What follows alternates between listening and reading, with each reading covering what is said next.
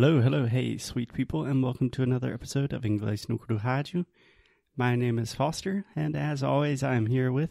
Alexia, hello everyone. Good morning. Good morning, good morning. Or good afternoon, or good night, I don't know. Bom dia, boa tarde, boa noite.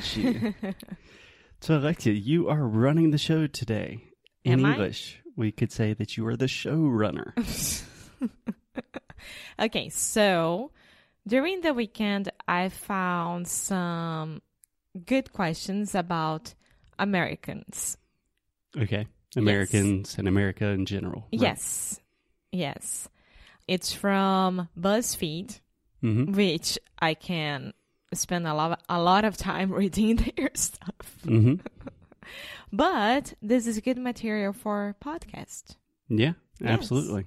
So, please continue. So those are like Twitter or Facebook or Instagram questions about the Americans or the American culture Okay. that people who are not from the United States, of course, are very confused about some things and they ask they ask out there. Yeah, sure. Yeah. You can say they ask questions. Yeah. So just one thing when you say they ask about the Americans and the American culture, normally we don't say the Americans, the American culture. We would just say they're asking about Americans and American culture. Why if I am like pointing out something? It's just we really don't use articles like a, an, and the as much as you do in Portuguese. For example, if you're saying a faculdade, normally we would not say the university. We would say university.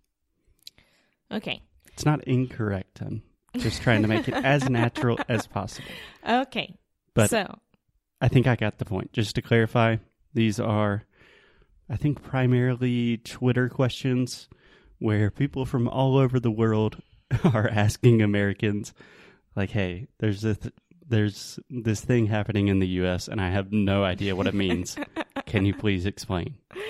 Is that right? yes. Okay, let's do it. Let's have do some? it. Yes. So the first one is Can an American explain potluck dinners to me? Because I always think it's a competition of sorts. The best food wins. I don't F ing no. I won't read this word, so Okay, so this person is asking basically what are potluck dinners? And they did have a good, I imagine this is an English speaker from somewhere because they say a competition of sorts. Do you understand that? A competition of sorts? of something. yeah, of sorts just means um tipo de concorrência, right? Yeah. Yeah. Cool. Alexia, did before reading this, did you know what a potluck dinner is? I've never heard about it. oh, interesting. but I think you have attended many potluck dinners in your life. Yeah, but we just say bring your own food. we don't have a name for that, you know? Yeah, so essentially a potluck dinner is just an event. It is a dinner, it can be lunch, whatever, where everyone brings something. So for example, someone brings meat, someone brings beers, someone Yeah. brings guacamole. And it's not a competition. I don't think so. No, but when I read like potluck, it, it sounds like I'm gonna win win something from that. Yeah, it does have the word luck. Yeah. Yeah. Yeah, but it's just a meal where everyone brings their own food. I think in Brazil that is quite common. Yeah, yes it is. We are getting together so you bring what you're gonna eat or you're gonna drink and everyone is happy. Cool. Yeah. Yeah. Awesome. Here as well. Yeah.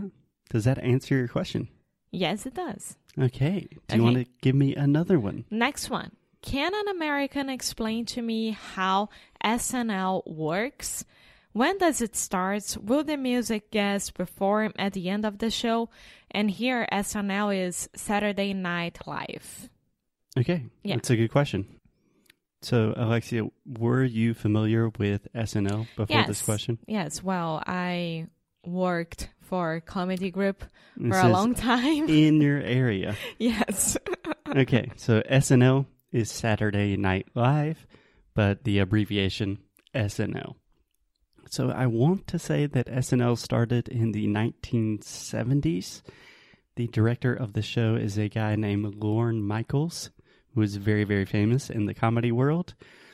And it's probably the most famous American comedy show. It's kind of in a class of its own. Like you have the late night shows that started with Johnny Carson, David Letterman, but SNL was just always there. So it's a really household name in the US. Yeah. Okay? Yeah. When does it start? Uh, it's on Saturday nights. I think it starts at 11 p.m. Yeah, I think so as well. It's Yeah. a late night. Yeah. In the past, I don't know because I wasn't born, but in the past, I think it was like a really American tradition to watch SNL um, late night on Saturday night. Nowadays, most people just watch clips on YouTube, but it's still a really big deal. And most of the most famous comedians in the U.S. they start at SNL. That's where they catch their big break. yes, what I get from SNL nowadays is that if you are a comedy actor or actress Or a comedian. or a comedian and you are not going to be part of SNL at some point or of your life, it's like you didn't happen. You have to be there at some point, even if it's just for five minutes.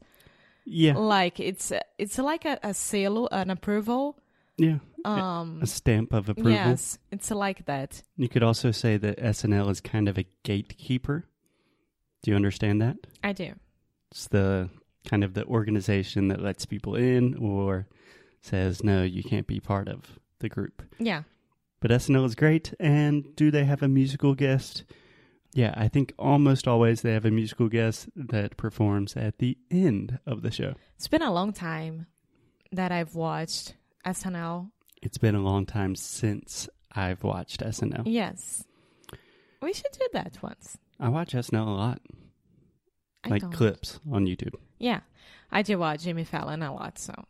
I normally watch, they have something called cold opens where they will not introduce the show, but it just starts with a scene and they're always crazy and really funny. And then at the end of the scene, just kind of do nada, just surprisingly, they'll say, and it's Saturday night, this is SNL. and it's really cool. And a lot of times they'll have a comedian open with a monologue if something important happens, which is also really cool. Okay. Does that answer your question? Yes. Cool. Do you think that's enough for right now, or should we do one more? One more. Okay, let's do one more. Yes. So this one, I always get extremely confused. And I think everyone here will love that we'll explain this. Can Americans explain to me, should I say that? WTF? W- WTF. It's so hard to say WTF. Double WTF. W? WTF. What Okay. the fuck? Yeah. Can Americans explain to me WTF is 7 Slash. slash 8C? Like, what does that even mean? And it's like 7 barra 8 em um C pequeno, just so you guys understand. Yeah. and this appears every time that you are watching like TV and then they are announcing a new TV show or some TV show and they are always like 7 8 central or 9 10 central and like this. Yeah. And I'm like I'm like what is this? Yeah, I can totally see why that could be confusing.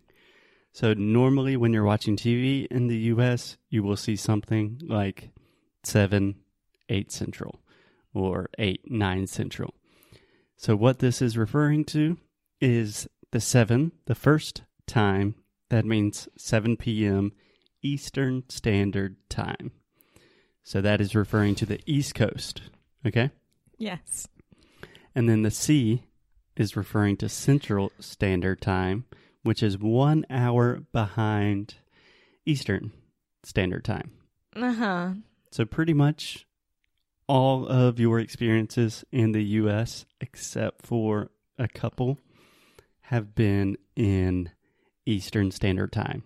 So, if you imagine all of North and South Carolina, New York, Atlanta, all of that, everything on the East Coast is Eastern Standard Time, and that's like the the normal kind of thing. So if they say something starts at 7 p.m., that's what they're talking about. So the first number is like South Carolina, New York, Miami, Florida, ta ta ta ta ta ta. And Mhm. the second one is California.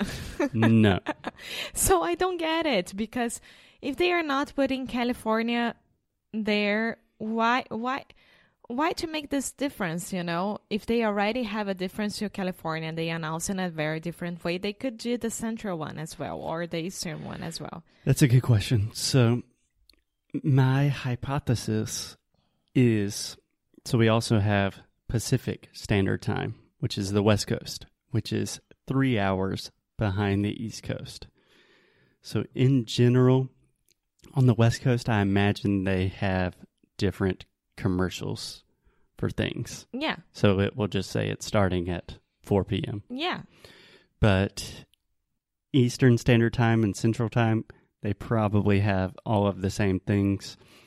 So, for example, when I was studying in university, Sewanee, my university, is right at the beginning of Central Time. So you are one hour behind Eastern Standard Time. So whenever there was something on TV, we didn't really watch TV in university, but if there was something really important, we knew that it was going to start one hour later than Eastern time. Does that make sense? No. Yes, I mean, I didn't. Do you understand it? yes. That's the point. I do understand it. I don't agree, but I do understand it. You have different time zones in Brazil. But we do different announcements for each one. We don't do that. Okay. Yeah, because we are smarter. We are more efficient. No, this is not being efficient. Okay. We will return in the next few days answering more questions about Americans and American culture. At least we will try. And we will see you guys tomorrow. Bye.